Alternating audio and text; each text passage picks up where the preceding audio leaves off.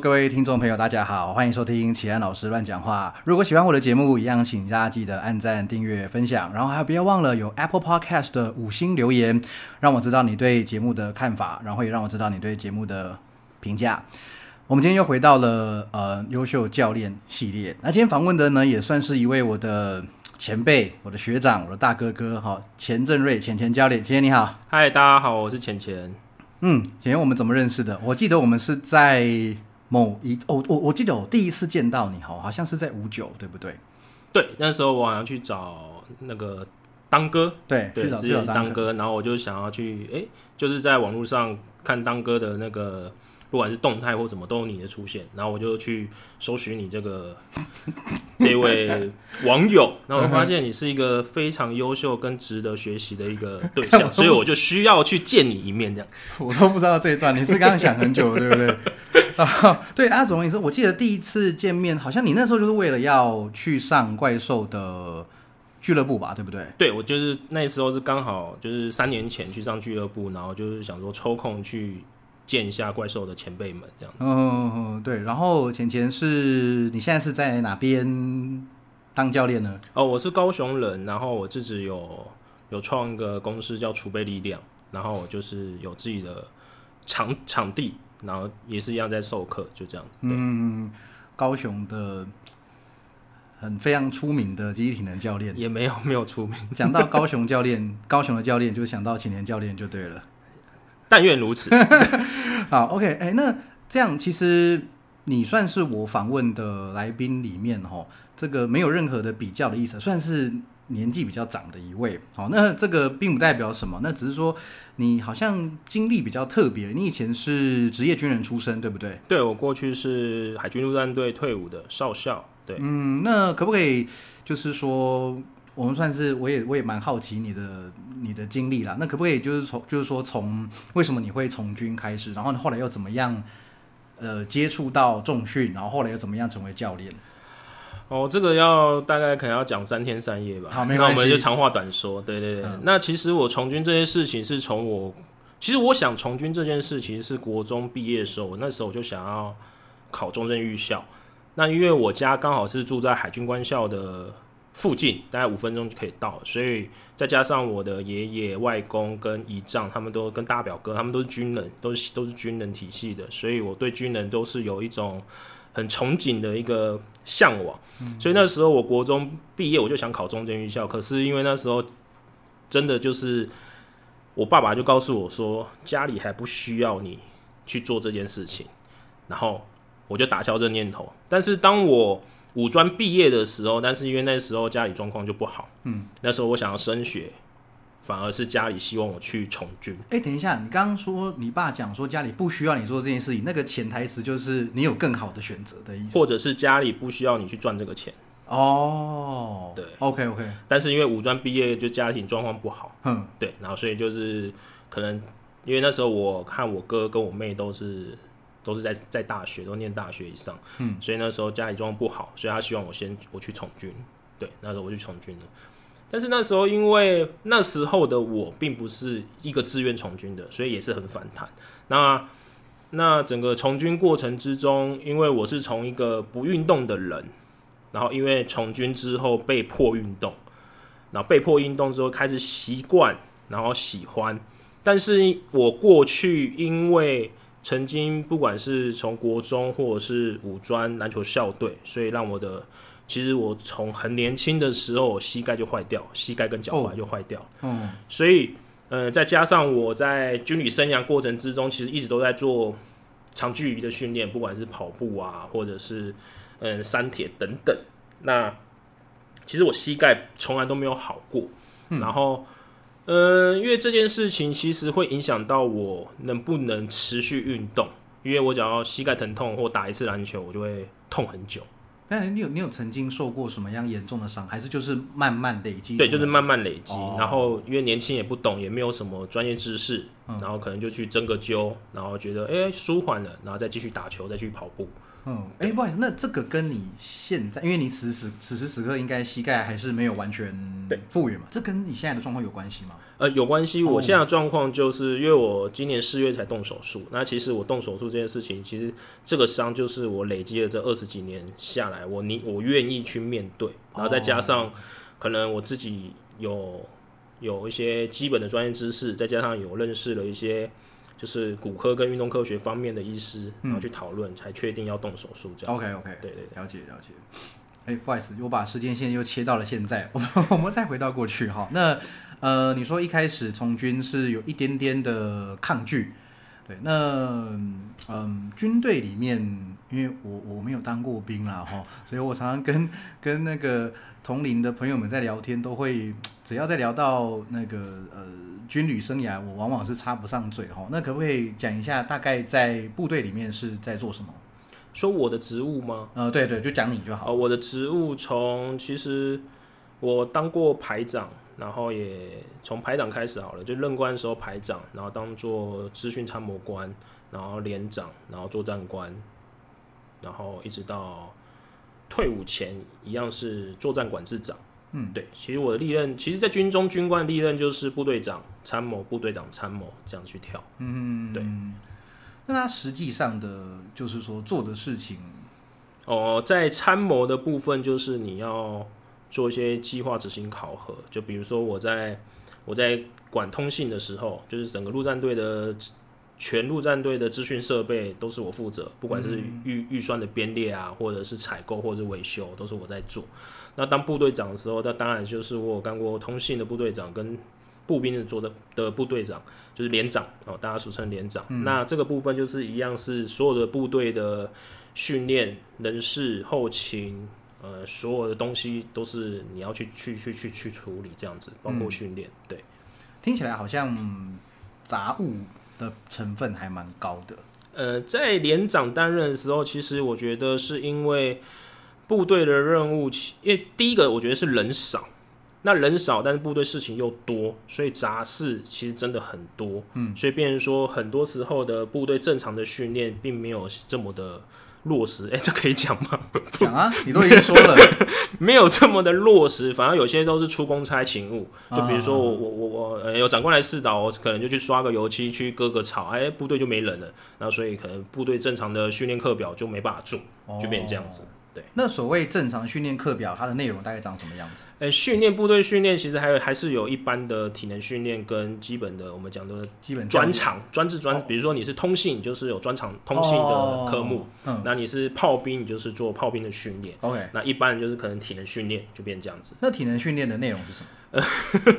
其实我相信大家都很清楚，部队的体能训练基本上从过去一直到现在，就是就是以体能三项，我们大家俗称的三千公尺、俯卧撑跟仰卧起坐。嗯那因为我是经过有改革，像我们以前就是三千公尺引体向上、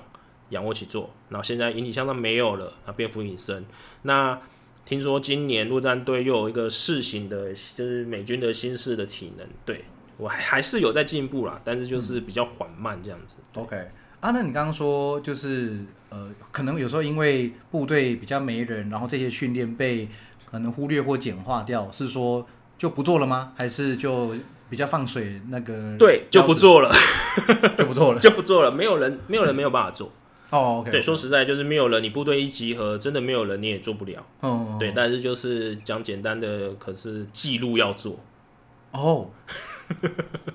这不能讲，这不能讲 讲太多。啊，可以可以可以想象啊，可以可以想象，嗯就要有个成绩嘛，要有个交代。对，或者是要一些训练训练的一些记录，可能上级要你，哎、你有没有做什么营安演练？嗯，然后可能要照个相啊，就可能我可能人不够的时候，我们可能就抓两三个、三五个，然后就拍张照，嗯，然后就交差两次。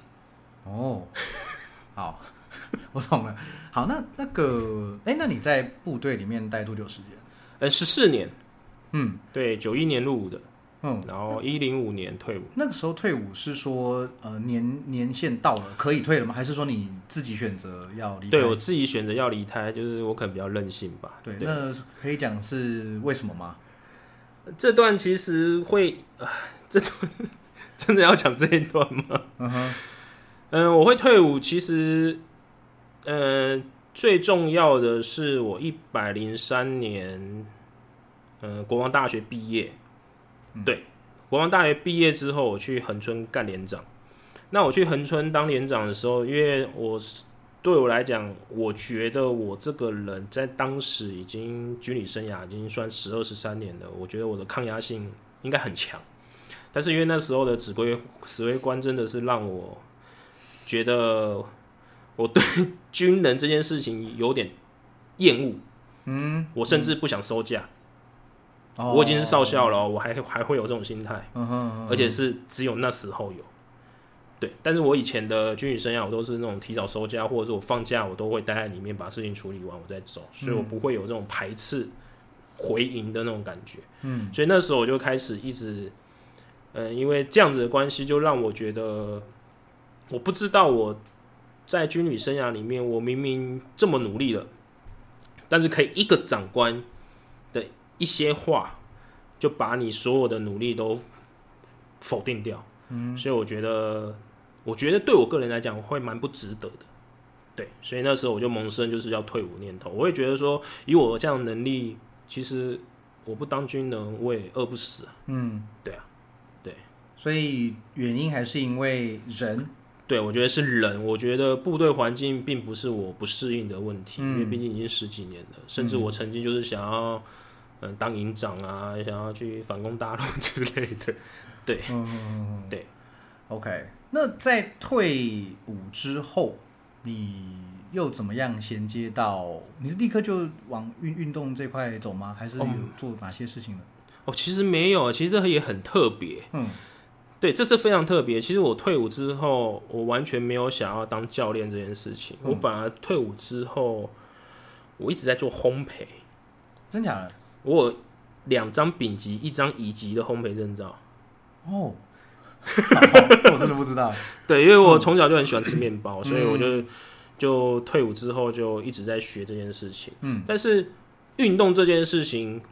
跟我退伍前一年的工作环境有关系。嗯对我退伍前一年，因为我工作环境在值班的单位，所以我必须要二十四小时值班，所以我可以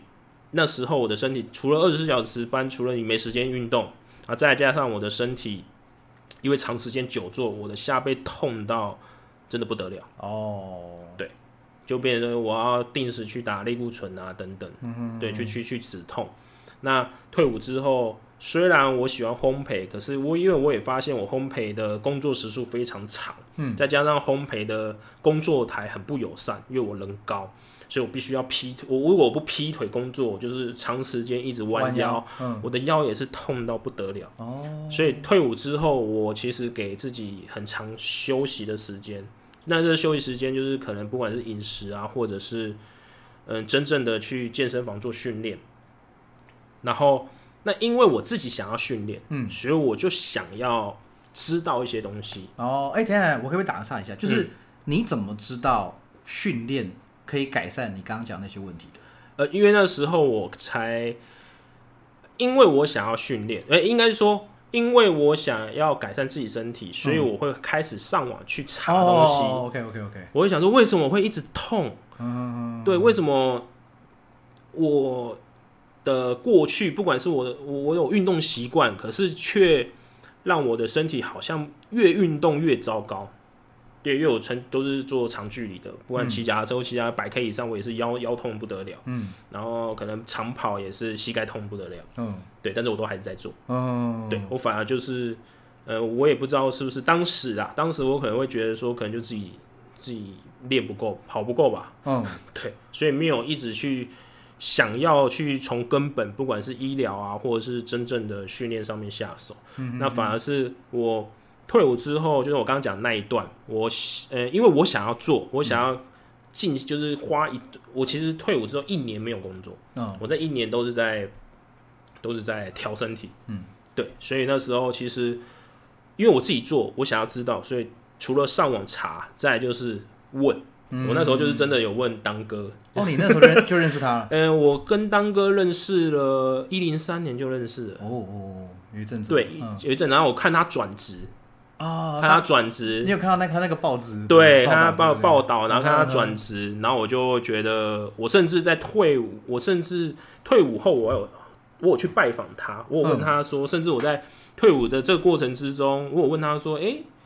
就是当教练这件事情，或者是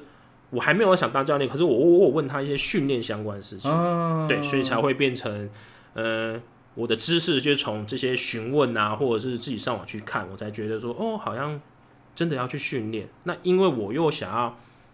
因为我要做嘛，我要做，所以我就怕受伤，嗯，所以其实我在这段时间我就有去进修，哦，就嗯嗯嗯，对就是就大概接上来了，对，但是并不是要当教练去进修，嗯而是我只是要知道怎么练，然后去进修。了解，对，我们在讲那个当哥，大家不知道记不记得啦？好如果是新的听众朋友的话，在我的节目的第二十三集，就是当肯教练哈，那个那一集我们也聊了蛮多了。我们那时候讲的是电子工程师转机体能教练。好，如果大家有兴趣或是忘记的话，我们可以回头再去听第二十三集哈。那哎、其实也蛮不容易的，就是说你刚刚讲到你，比如说长时间的工作啊，或是说一些现在回头看比较有问题的一些运动习惯，可能是造成你的呃下背痛、呃身体不舒服等等的主因。那大部分的人大大概都会去寻求医疗协助吧，比如说吃个止痛药，对或者是放松拉腰，而且特别是我们要回到当时的时空背景，虽然没有几年哈，但是这这这这五六年下来，我自己的观察是，好像运动训练渐渐成为一个显学吧，就是说没有在运动的人，可能也很多都知道。就像有有有一些迷思已经被大家破解，比如说以前很流行女生会练太壮这种东西，哦或者是说，呃，比如说深蹲不能超过膝盖不能超过脚尖这一类的东西，其实现在已经慢慢的就是没有在运动的人也知道了。可是我们嗯就回到七八年前的时候，那个时候你竟然会有有得得知这个管，我那那你你应该算是蛮怎么说呢？蛮蛮先进的，蛮前卫的，蛮哦，蛮去学习新知的。其实我在一百零三年在当恒春指呃恒春连连连长的时候，我刚刚有提嘛，一百零三年的时候，其实那时候我就有在做一些部队的呃一些徒手的记忆训练，哦，但是因为那时候长官就觉得说你为什么不出去跑步，嗯。我就每天被骂。他只想要看到你跑步，嗯。那我在那边做记忆训，因为器没有什么器材，但是我会做一些，比如说核心啊，或者是我还会分上肢、下肢这样。那这个这个东西当然都是也是上网去查的，嗯，对就变成说，但是也不是很专业，但是我知道说不能一直跑步，对。对，但是我就是有做这件事情，但是被打枪，那被打枪啊，人就是你你热情满满满腔热血，然后一被浇熄，可能就会觉得就算了，嗯，对，那所以说，当我退伍之后，其实我还我会觉得说，其实这件事情好像真的那么重要哎、嗯所以我才会更积极的去处理。像我以前，就像你刚刚讲的，我疼痛可能吃止痛药，我针灸一下，然后就其实连真正的医疗评估都没有，可能照个超音波、X 光、MRI 什么都没有做啊，把医生说，哎、你这个这个休息一下就好，或者哎、你就是不要运动，嗯对，就是这样子。，OK。所以等于说，那个运动训练的种子，就是你在还在部队的时候就已经播下去了啦。对那你在嗯、退伍之后，然后可能休息的那一段时间。呃透过查资料，然后找人聊的方式，慢慢的也确立了这个方向。那你的进修，呃，就是说运动训练啊、教练证照相关的进修是从哪边开始的？你是说单位吗？呃，或者是说首先的几张证照或是研习课哦，程？当当然，当然，当然，就是最基本，我相信大家都知道，就是中华民国的西级体适能对，这就是我第一章。哦，对，然后第二张就是 AC CPT。嗯哼嗯哼，对。然后后来你怎么会进到怪兽训练的课程？哦，这个一样就是被刚刚讲的那个当哥，嗯。每天被洗版，嗯，对，真的是每天被洗，因为他好像他上了两三年了，他是第一期然后又上了上了好连续上了好久吧，两三年吧，对，那就每天被他洗版，我想说这到底是什么东西？哦，所以你在那之前你也不知道我不知道，我完全不知道哦何老师，对，嗯完全不知道何老师，也不知道怪兽训练东西，所以我是先看到他，然后我去问他，嗯，问他他在做什么，然后我再去搜寻怪兽训练，那我再去看何老师过去的文章，哦，然后他可能以前有那种很很很简单的 YouTube 的，他有录制一些一些一些一些论述，对，我就从那时候开始慢慢的接触这个训练。嗯，对，等于从别人口中知道有怪兽训练了哈，对。像我自己是更更早就接触到，就是从可能何老师在，因为我我我之前在其他集数也讲过，我第一个接触的记忆体能教练就是何老师在文化大学任职的时候的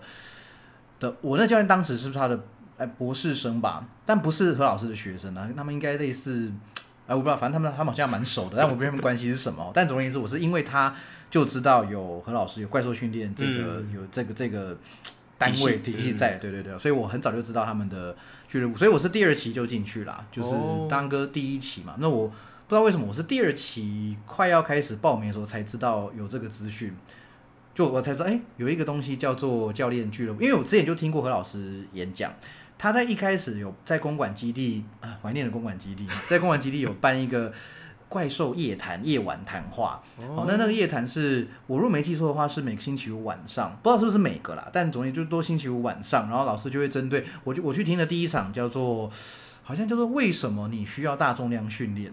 哦就是很基础的这种题嗯题目，但是因为它草创嘛，怪兽训练草创初期，所以就这种大重量训练的观观念，好像就还没有太多人知道，所以那一次。呃，我我笔记还在我手机里面，我发现就是还蛮还蛮基本的，但是嗯。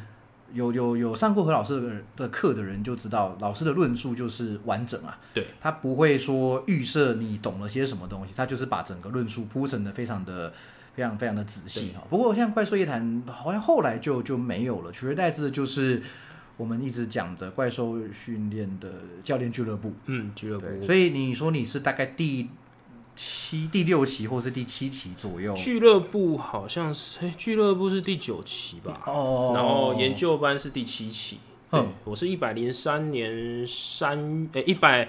三年前呐，嗯。二零一九年的三月参加俱乐部的。OK OK OK，对。然后后来，因为我那时候是每周北高往返，嗯嗯嗯，对我觉得真的是，呃那时候我还记得那时候我有我我询问何老师说。我可不可以一天上早班，一天上晚班，然后连续？因为我我就是就来一次好就来一次就好。然后老师就跟我说：“你这样会不会太累？对，你会不会太累？”但是我就说，可能因为那时候的我就是想说省钱，嗯，那我还是做这件事情。而且我记得你是搭客运来，对我是我是搭早上凌晨三点的客运，然后到了台北八点，然后上课九点嘛，嗯，然后隔天十点晚班嘛，十点下课我就搭夜车回到高雄三点，所以我就这样搞了三个三月。个月，对，然后这中间因为一些原因我就住院了。嗯，对，哎，很佩，真 的很佩服啊，能能够能够这样子这样子上来，然后这三个，月做完之后，我就停了一期，嗯那我再接着上研究班，因为真的太累了，嗯，所以我停了一期。对，所以后来研究班也是一样的模式吗？就是呃，研究班就变成，因为研究班没办法连续，哦，对，它是一四跟二，哦我忘了，一四二五之类的啦，对嘛，反正就没办法三四，对对对对他没办法三四，他跟俱乐部不一样，他没办法三四，所以我变成说我来三天，哦，哎，那你开始上俱乐部的时候，你已经是在当教练了吗？对，那时候已经当教练了。那不等于就是说你那两三天的时间的学生就完全放掉？对，第一个就是我在上俱乐部跟研究班的时候，我就是我没有排自己休假，我休假日就是北上，嗯，然后再来就是因为呃，我觉得也有一些朋友，然后有帮我分享，所以变成说我上来的有一些空档，我可以在台北兼差，啊，对，就变成这样赚外快。哦，对，要不然这整个是变成就是净支出哎，你你你对我的学费应该是你们的两倍吧？对对对，你要加上车钱，而且其实对我我这样这是很多外县市的呃同同行或者是志同道合朋友的一个难处啦，就是我们住台北的，像以前。那大家知道我我的生活圈从大学时期一直都在台大附近，那以前公馆基地就就就在公馆嘛。那我去上教练俱乐部的时候，我就住在公馆站附近，所以对我来说就是 走路就会到。对对对啊。可是对于像不要不要说你高雄那么远、啊，台中就就比如桃园、新竹等等这些，甚至是其实基隆来的教练也有。好，那像我同期有一位俊宇教练，我不知道你认不认识他，反正他我知道，我知道，从从矮矮的，然后很强壮，跟我差不多高。我跟你差不多哎高。，对对，但反正就是大家这种从还有那个风旗，你记得吗？就是从我知道我知道对啊。那对对这些外地教练来说，就是除了呃俱俱乐部本身就是所费不赀之外哦，对，还要再付出通行的时间、交通成本，跟你原本的时呃可能工作就必须要放，掉就。要放掉。我有朋友，我我有同学是从戏子来，他当初就在跟我搭捷运回去，他说：“哦，我要搭回去戏子好远哦。”我说：“我高雄。”他就突然觉得戏子很近。嗯，对，是。那那上了一期俱乐部之后，你一定是觉得怪兽训练的课程有哪一些很吸引人的地方，你才会继续嘛？你觉得你现在回头看，呃，就是说这个何老师在开课这种研习，因为像俱乐部研究班是没有证照的，你学过了一期之后，呃，也不代表什么嘛。对那为什么你还会愿意继续这样上课？呃，其实在我自己的 IG 上面，我有发过这样子的一个感想。嗯对，那我现在就是简单讲好了，就是其实以我现在看以前的我，可能我会觉得说，以教练来讲，我会觉得我自己的训练并没有那么的扎实。再再来就是我们可能会很容易去复制网络上的课表，或者或者去复制，比如说什么什么什么圣经书的的里面的东西。那我觉得去上何老师的课，我觉得最最重要的是，我觉得何老师会第一个是何老师的学识，他他他的专业知识一定是不用去怀疑的，所以他的所有的不管是论述或者是在训练过程之中，你其实都知道你在做什么。嗯，然后第二个是，我觉得建立一个一套训练系统是非常重要。我觉得今天不管是不是何老师的系统，嗯，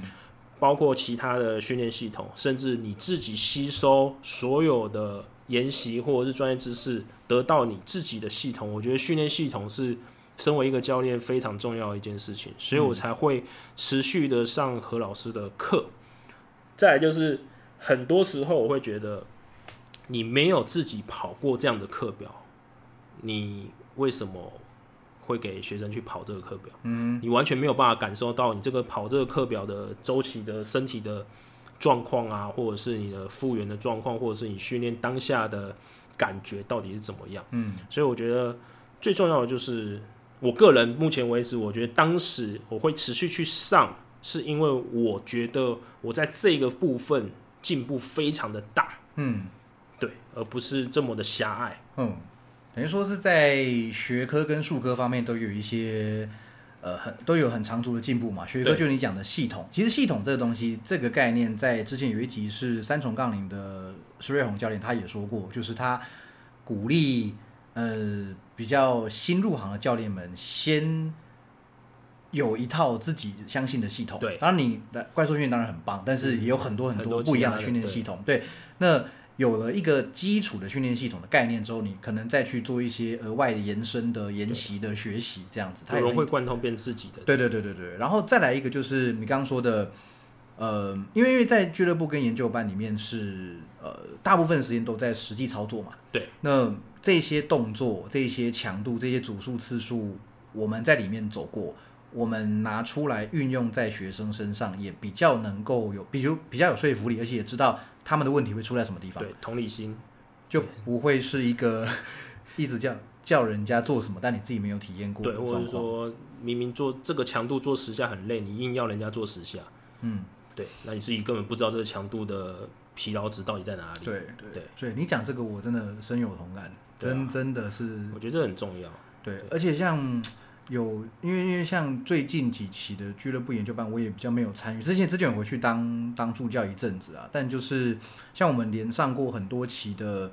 同学，就是呃在做动作或是在教课的时候，就看到说啊，原来你在带学生训练，你会用类似的方法，但是呃，有些人还是会做一些的变通，有些人做一些呃针对学员的状况做还是要克一些调整。制化，对对对克制化一下。这个都是在怪兽训练的这个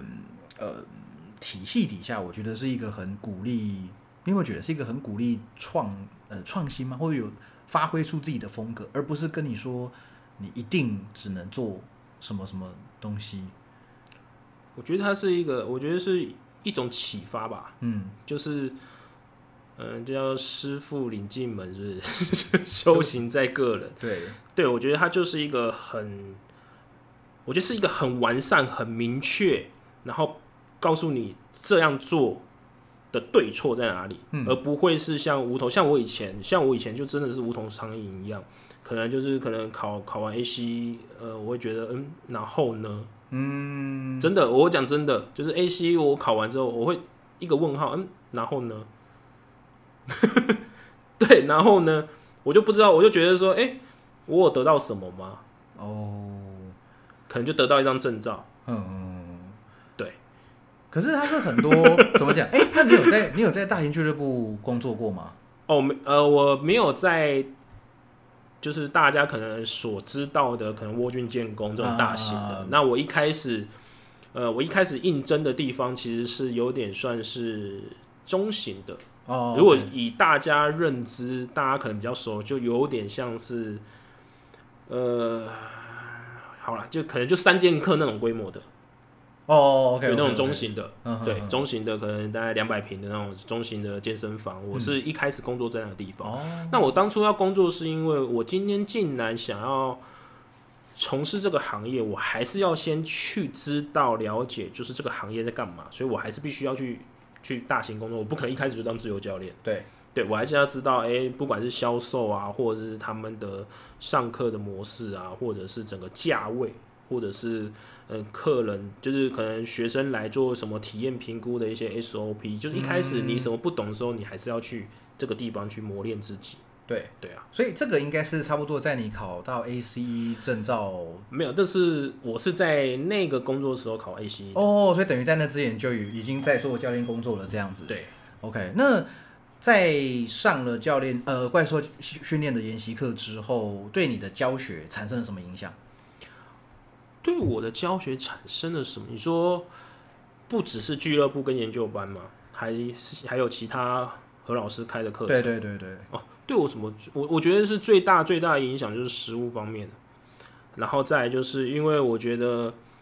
上何老师的课有一个好处，你有读不完的书，嗯，然后认识王启安大哥哥，你也会有读不完的书。我所以，所以我觉得最大的好处是有人告诉你有什么书你可以去参考，不像以前，就像我讲的，以前刚入行，你就是东东看一本，西看一本，然后其实看完你也不知道为什么要看。啊、对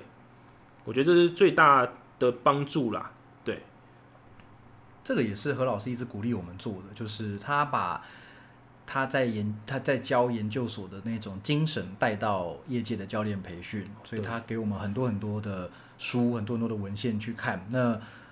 我是一个很爱也很，我觉得我也算会读会读书的人了、我也没有把他交代的东西都看完。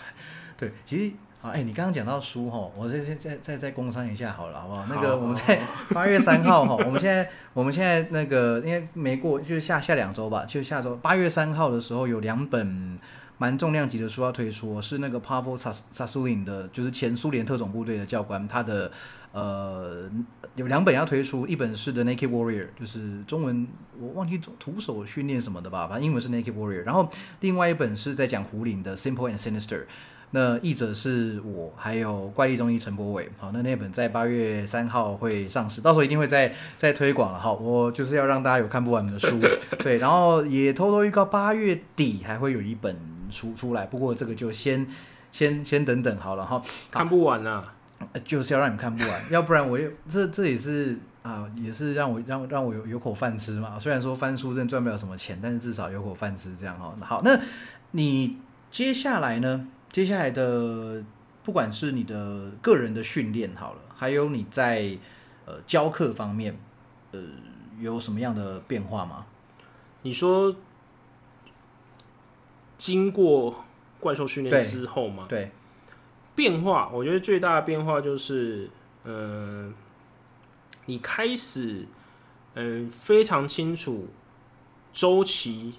这件事情，嗯周期化训练这件事情，因为我相信大家有上过何老师的课，其实都老师对学科也是非常非常的，我真的觉得老师这个。这个这个我必须要真的，并不是一直帮何老师打广告，嗯这是我是觉得说，如果今天大家是，呃，比如说是比较之前的，或者是刚入行的，我真的觉得觉得说，先找一位，不仅是不不管是不是何老师，真的要找一位学科跟实务上非常非常就是扎实的一位老师，跟着他，先跟着他学习，不管三年、五年，甚至十年。嗯对，我觉得就是因为我还是有看太多，就是学科很强，然后你问他深蹲怎么做，他蹲起来也二二六六的，对，嗯所以我还是觉得实物跟学士跟学科方面非常的要并行，所以我觉得在这个方面对我来讲，在受过怪兽训练或甚至培训之后，我觉得我的最大的进步就是课表的设计跟安排。嗯然后再加上我非常清楚，我非常非常非常非常真的是非常清楚知道一周只能训练一次，跟一周只能训练两次，跟一周能训练三次的学生，我到底要怎么设计课表？嗯嗯我觉得这个是非常重要的一件事情。这就是像我讲的，我可能看了，我可能之前不管是考了 AC，其实概念还是可能可能我那时候真的很很很差啦。但是就是我真的觉得头脑清晰，在那时候开始，我非常清楚我要给学生什么。嗯我觉得这个当教每个当教练真的是要非常的去询问自己，今天你到底要给学生什么。嗯所以在那时候开始，我在这个教学上面，我觉得我进步非常大。嗯，对。我印象中你是一个很凶的教练，嗯，这个不好说，很严肃，不要讲很凶，很严肃的教练。我也不能说我曾经把女生用哭，这样没人没学生来啊。对，但是呃，我啦，我觉得这也是过去的军旅生涯的影响，嗯。就是可能一个个性的培养。我在军中本来就是一个有原则的人，嗯。所以可能在教学上面，我也会是一个有原则的人，因为我会觉得说，其实教练课不便宜，对，你来花这个一千多块，然后我花了一个小时，我会觉得说，在这样子一个，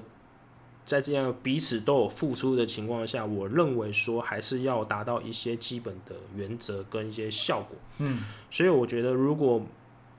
不配合，或者是或者是就是或是怎么样，我会觉得我会觉得就干脆就不要收你这个学生，嗯，就变这样子。对啊，你最不能接受学生有哪些行为或想法？不能接受。你你可以就凭空举例，你不一定脑海中要有画面，好吗？你可以就是讲，比如说，比如说我先讲我个人好了，好我我最讨厌那种动不动就是就是呃改时间的，或者是自己生活作息不好的。哦，我最讨厌迟到的。哦，迟到的，OK。哦，这个可能跟是不是跟军队？对我最讨厌迟到的。嗯嗯嗯对，因为我会觉得，嗯、我觉得这个很重要，哎，就是你要，我常常比喻吼，你上教练课其实一个礼拜最多一到三个小时，哎对吗？如果你排三堂课、两堂，哎就一到三小时，不是一到三天哦。然后你有可能一个月会把这形式一排好，那你其实知道这天要要要干什么。对，所以我会觉得说，这个就跟上班，你不可能天天迟到吧？嗯你迟到被扣钱了、可是为什么约教练课，你就是上教练课可以这么的不重视，嗯或者是那种临时有事，或者是反正就是，或是甚至消失，哦，已读不回。这我想应该很多教练都遇过了。哦 对，因为你要想教练只要把这个时段排下来，其他学生就不能插这个时段。对如果真的有心想学的学生，他排不到时段，其实对你来讲也是困扰。对，对，那如果你是一个一个不并不是那么积极的学生，你又把热门时段给塞住，那想学的人就学不到了。对，没，错。所以我会觉得说迟到这件事情其实是很重要。对，而且真的就是，就像你讲的，大概八成左右的学员都会去挤那个平日晚上对或是假日白天的时间。五点到九点，对对对对对，所以那段时间基本上对我们来说是很难会有空空出来的，对对对，甚至是连很多的场地那那段时间就是就是爆满，对，对啊，就很挤这样子。没错。所以我觉得热门时段是大家都在抢，所以我会觉得说，那你既然你已经先约好了，那我觉得这件事情不能当做迟到，我觉得无可厚非。有些事情真的是很紧急，或者是真的是出什么意外，嗯但是如果你是有习惯性的，我真的觉得对我来讲是地雷了，嗯，对，是地雷。对，何老师有说过，迟到是一种习惯。对以前那个 教俱乐部跟研究班早班的时候，就是九点上课嘛，然后就是有人十分到、十五分到、二十分我九点到。半到这样。对对对，那当然有有些人是呃偶尔迟到，但是也有些人是、嗯、他就是这样。对啊，对，所以他是一种习惯的养成。对，我说像除了迟到以外，其他的我觉得就是个人作息那些，我觉得就是看你有多自律，哦这件事情的多完成，因为这件事情我们也没有办法控制太多。对啦，我们对只能参与他一点我点的。们对我们敌人给建议，嗯或者是希望能够在这样教练课时间能够改变。我们不要说改变，至少可以让他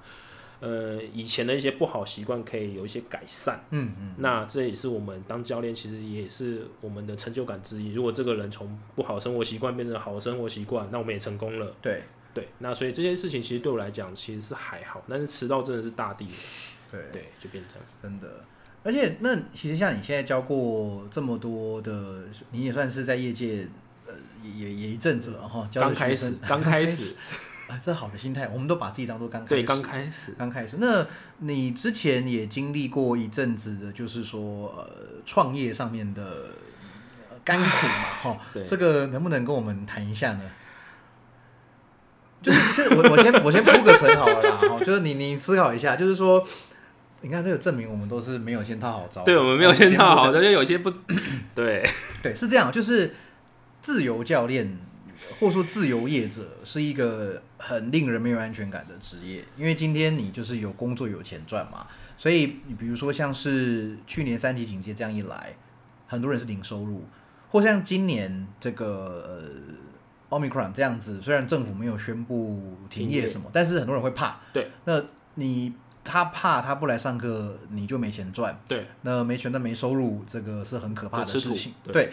所以对于很多自由业者来说，我像包括教练，包括了我的本业教英文，或者是做翻补译。教老师，对对对，其实很多人的梦想都是有有自己的公司，自己当老板。其实自由业者，我们本身是自己当老板，没错。对但我们可能希望会有一个更稳定的呃收入来源。就他梦想是说当老板，就是说赚赚更多钱嘛，嗯然后然后公司规模弄很大，嗯然后可以可以怎样怎样哈。那简单来说，开工作室、开健身房应该是很多教练的梦想。那你那时候也算是经历过，对那我经历过，可以可以说说是为什么会开始吗？然后后来大概发生什么事情？这个可能讲一讲会哭吧。就是我可能遇到创业最大的两个障碍，我都遇到过。因为之前有个有有前辈就说，创创业真的最两个最塞的东西你都遇到，就是跟合伙人不合，然后跟房东，房东直接把你赶出去。哦，对，这两个最大的一个问题我都遇到，而且是短时间不到一年的事情。对嗯哼，那好，我这样回过头来，我还是先讲一下为什么我觉得这也是每一个当教练或许会自己想要有一个工作室或是一个健身房。对我觉得这个这个这个想法也是来自于我是一个长时间处在一个军旅生涯，军旅生涯就是一个团队的一个团队生活或一个嗯。团队单位，嗯，所以其实对我来讲，团队这件事情很重要。我为什么也喜欢，嗯、怪兽训练的，呃，怪兽俱乐部研究班这种体系下面的一个延伸出来的，就是我们都会觉得，只要比我早的，我都叫学长学姐，这也是军旅 军中流传下来的，对对对嘛？就是你几几几梯的，是对你几期几几几梯的几期的，嗯好，那我反而会觉得，很多时候的研习课或培训班结训之后就结训了，哦，但是我会觉得说，我在怪兽训练，不管上俱乐部研究班或者其他的培训，我会发现这里面所有一起上课的学长学姐或者是怎么样，我们大家感情其实真的很好。是对，不，然后在业界上，我们不管也可以多方面交流，或甚至可以协助，甚至是有外地的学生需要去转介，都我们都可以知道，因为毕竟我们看过这个人的实力，对，我们非常清楚他的教学方式，然后他的实物方面、学识上面，所以我们我们可以认同跟放心的把学生转接给他。嗯我觉得这有的时候是有一些有一些培训是做不到的事情，然后再来这样，再来就是我觉得就是我们其实有一种就是一种这有什么感觉啊？嗯，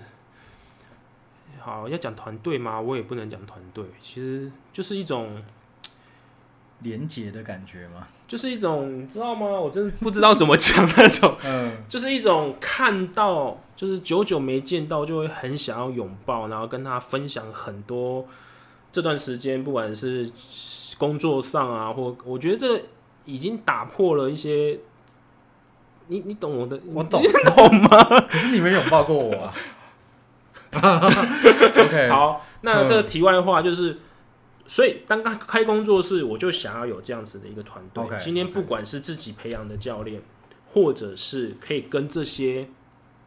这些前辈们合作，我觉得都是一件好事情。那其实我自己有一个想法，就是我如果我自己有个工作室，我会想要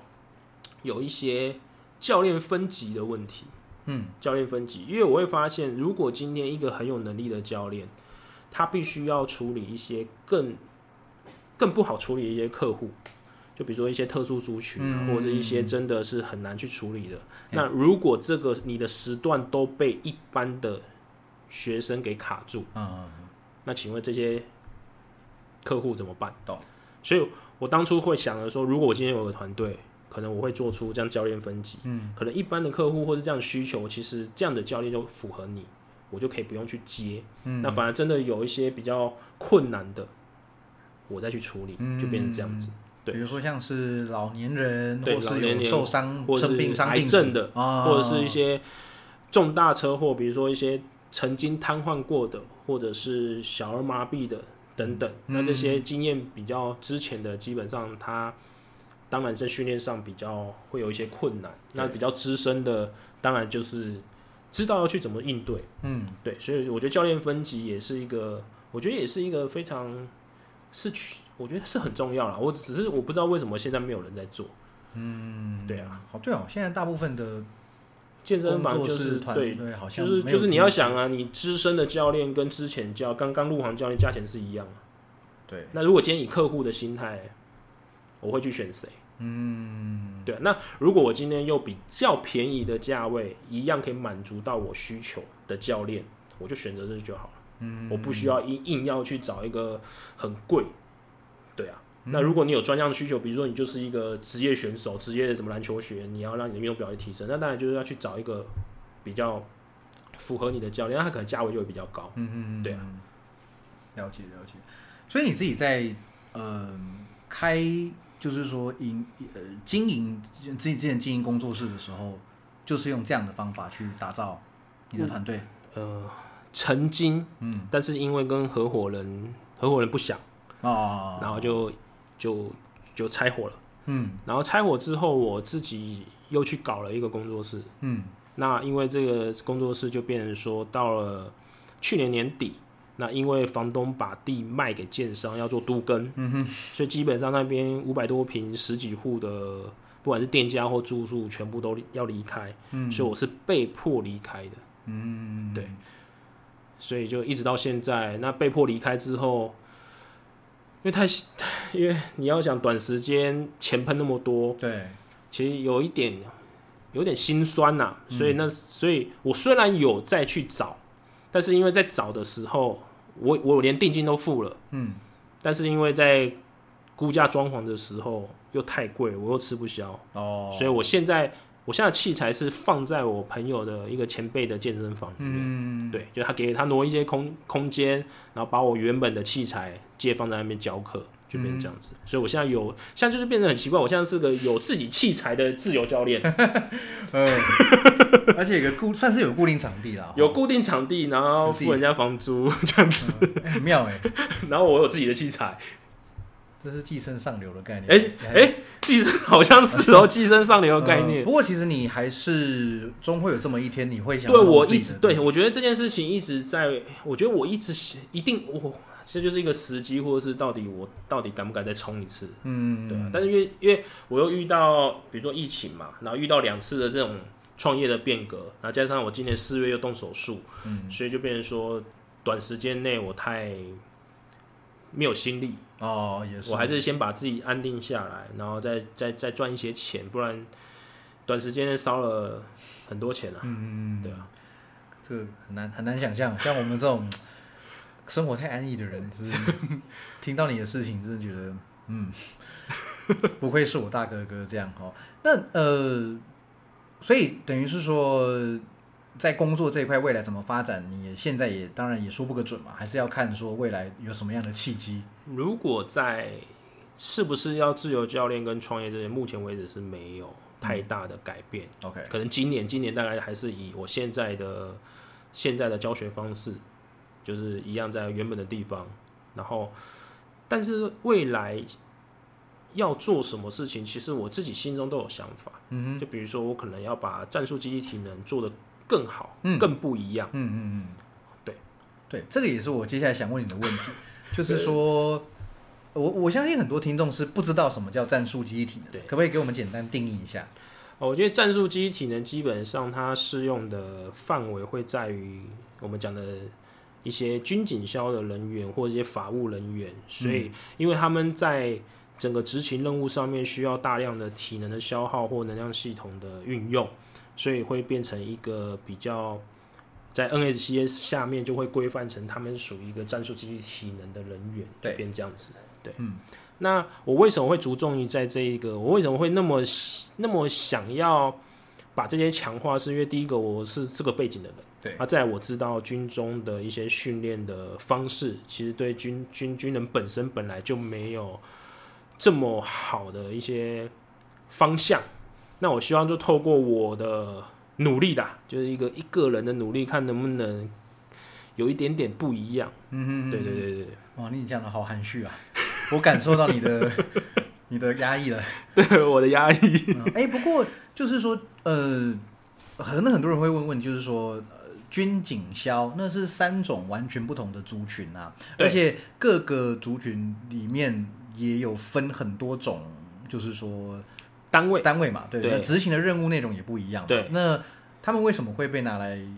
相提并？或者我们就纯纯纯粹先把焦点先放在军军队好了。好，军队里面，嗯、不然这样，军队其实他需需要的是怎么样的训练？呃，军队需要怎么样的训练？我讲比较现实的。嗯嗯我们现在的战争其实几乎都是无氧情况下战争，你不会、现在的战争不会拉长到，比如说我要做一个作战，我必须要行军，或者是我必须要以台湾来，我现在是以台湾哦，哦我们先不要讲美军，因为美军基本上是攻击的国家，哎他会攻击别的国家，嗯，所以比如说他去伊拉克打仗或怎么样，所以他必须要有长长距离哦。作战、或者是长行军作战的一个能力。对对但是以台湾来讲，基本上我们还是会以城镇战为主。那城镇战基本上我们接敌的状况基本上都不会拉很长，所以我嗯我会觉得说，在这样一个作战形态下面，还是以无氧为主。哦，所以你不会有大量的有氧系统出现，所以我才说这些三千公尺、五千公尺基本上对我们来讲是并没有太大的帮助。嗯，当然，它可以当做一个人的心肺能力的一个标准，但是我觉得以作战形态来讲，它并没有那么大的帮助。对，然后再来就是我们现在的装备越来越重，你没有任何的一些负重能力，你要去执行这些作战，其实很辛苦。哎，如果说一个士兵他上战场，他的身上大概会当多重的东西？好，嗯，这件事情还是要看单位。哦我们先以各装来讲，各装基本上就是个人的大背包啊，里面所有的的的可能作战，比如说七天的一些食衣住行之类的，再加上你的个人编装武器，就是步枪、手枪，嗯，加起来再加上像你身上四发弹药，大概一百五十四四四个弹药，大概加起来大概也要三四十公斤。三四十公斤。但是这个只是一般。嗯，那如果你是炮兵，你就要多扛个炮，嗯。刚刚那三十四三三四十公斤再加上一颗炮，嗯，就变成这样子。你是通信兵，要多扛一个通信机，对，就变成这样。所以基本上三四十公斤起跳是很正常。嗯嗯嗯，对。嗯所以我是觉得说你，我们先不要讲你能不能作战，你能不能负重三四十公斤 作战，嗯，或者能不能负重三四十公斤走楼梯爬走路。嗯。对，哦，对啊，所以这个就是慢跑，恐怕慢跑长跑恐怕就比较没办法，对，比较没有法。办法去去做到这件事情。哦对啊，所以，嗯，怎怎么说呢？你你会想要打造一个往战术、记忆体能这个方向去走的一个，算是训练中心、训练空间。有人要抖内吗？嗯 有人要抖内吗？其实，呃，我很希望，就是如果今天真的听众听众有这样子的一个一个共识，我今天的我的想法是来自于美军，因为美军他们，比如说美军的游击兵队，他们在在做训练的时候，他们是委外民间的训练中心，嗯。他所以他会把这个部队可能一个礼拜，比如说我规定的哪几天的一两个小时，这个部队就直接到那个训练中心去训练。哦 OK，那、我就是给你钱，就可能就是公开招标，比如说我就是给你每个月、每年的什么计划的钱，那我就时间到我就去进训。那他一样是去民间的训练单位，啊，民间训练单位一定有完善的训练场地、对，器材、师资。对，那当然我的梦想是这样。嗯可能打造一个属于我自己的一个战术机体能的训练中心，然后可能未来可能呢、我也不知道，因为国防部你要不要跟国防部谈？嗯那当然，我不管是怎么样，至少我有我想要这么做，嗯那就是看先有嘛，嗯之后再，因为我就是想要去谈这件事情。嗯今天不管是跟我陆战队啊，或怎么样，对，对，而且这个这一点，我觉得光是想法上，就很多人都还不知道美美军是这样子做的。他还以我们会，我们就就我们会以为说，呃，训练不就是在军队里面自己搞定就好了？委外这件事情，可能是很多人想都没想过。哎，那不过我想问一下，那个像现在消防他们是不是已经在这块走的比较前面？哦，对，因为消防听一些同学他们讲说，因为消防几年前不是出了一些大事情，啊就是死了很多消防弟兄，所以他们在做记忆体能这一块其实就是比较早。嗯，那我也知道，就是他们有委外海老师做对对体能训练，所以他也是委外。嗯但我觉得这这这这最重要的就是上级，因为上级支持，所以我给你单位钱，你就固定时间去民间单位去培训，嗯当师资，再回来署里面或对分队里面帮人家。所以我希望军队也朝向这种方式，嗯而不是自己闭嗯闭门这么一直乱搞。对，警警界好像也有一些，像新北市警察局好像也蛮多人在，不是好像就真的真的有，已经有一个有一个还不错的健身房也出现了，对，所以我才觉得，我觉得消防跟警察进步的程度也很明显可以看到。那我们海军近期大概上个月吧，也成立一个海军的运动科学的中心了，嗯。然后也有就是还不错的一个训练场所那这也是好事。嗯嗯嗯。对，目前至少已经有了东西那我们就是要先看，还是要看看它后续执行的状况到底是好或不好，这样对啊，也不要当成一个文字馆这么养，对啊，真的真的，这个真的是先驱总是辛苦的啦。对对对对，我们大家能够提供什么协助也是义不容辞，好不好？对啊，我们就是很希望啊，很希望如果有机会的话，就是可以邀请大家一起去去去去去去承担嘛，这是承担共业嘛，承担你要这样子讲，严格来说，它也是让我们国家变更安全的一个一个很重要的力量嘛。对对对对对对啊，不仅全民强壮，我们的军警消人员要更强壮。因为我也希望大家民众都希望我们的军警消人员很强壮，可以保卫国家嘛，对不对？对对啊。对，真的，这个远大的抱负，远大的对，梦想，对真的好，真是希望能够尽快看到这件事情成真。我最后问你一个问题，你有没有什么话想要对听众朋友说？有什么话哦、嗯就是真的要好好训练。对，因为我讲实在的，因为我曾我我我这样跟我有很常跟我学生这样讲啊，就是说，其实我的身体状况都比很多的学生还要糟，哦，我的受伤状况，嗯，对吧？然后你只是只是不运动，可是你身上你从从没有没有结构上的问题，也没有受伤问题，那我都还可以这样训练，然后这些病痛慢慢的舒缓，甚至有做一些改善。嗯，当然治疗跟训练是同步的。对，那如果你是真的是身体没有太大的问题，其实我觉得越早训练是越好的。嗯嗯嗯，对，简单而有力的一个建议，快开始吧！如果你快开始，对你还没开始，快开始吧。好，谢谢大哥给我们的建议。好谢谢喜欢我的节目一样，请大家记得按赞、订阅、分享。好，然后不要忘记了 Apple Podcast 的五星留言。对我既然一开始忘记讲，还有一个小额单次小额赞助的这个呃呃活动，请启安老师喝杯茶继续乱讲话哈，然后让我能够。很惭愧啊，就是已经拖了一个快两个礼拜哈，两个礼拜然后才才才要准才才才没听更新。我会更努力，我会更努力，哈哈。OK，好，今天非常谢谢浅浅来上我的节目，好，好，谢谢谢谢，拜拜。拜拜。